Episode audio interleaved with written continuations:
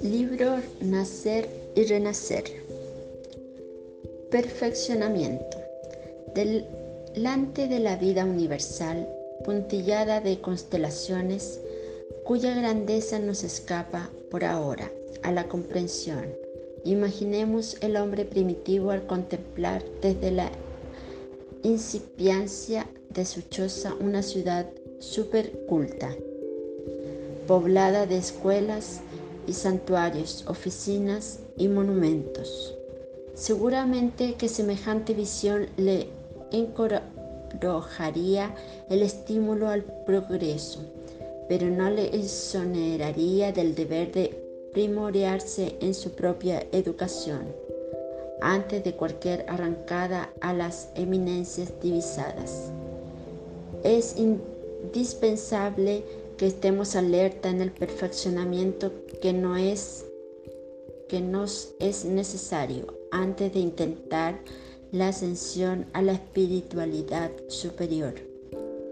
La Tierra, en sus múltiples círculos de acción, simboliza para nosotros, desencarnados y encarnados, la universidad preciosa, congregando variados cursos de evolución el dolor y la dificultad, el trabajo y la prueba en sus esferas de servicio representan materias benditas en cuya asimilación no será posible.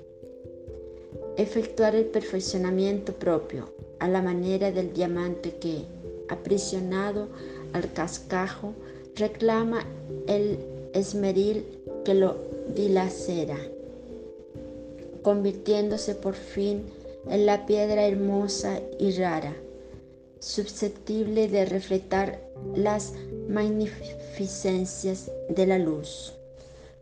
Nuestro problema esencial por lo pronto es el de nuestra propia adaptación a las leyes divinas, de que Jesucristo aún y siempre es nuestro ejemplo mayor Semejante adaptación se constituye de humildad y de amor para la sabiduría celestial. Encuentre en nosotros la justa resonancia, contemplando las estrellas e indagando cerca de los mundos sublimes.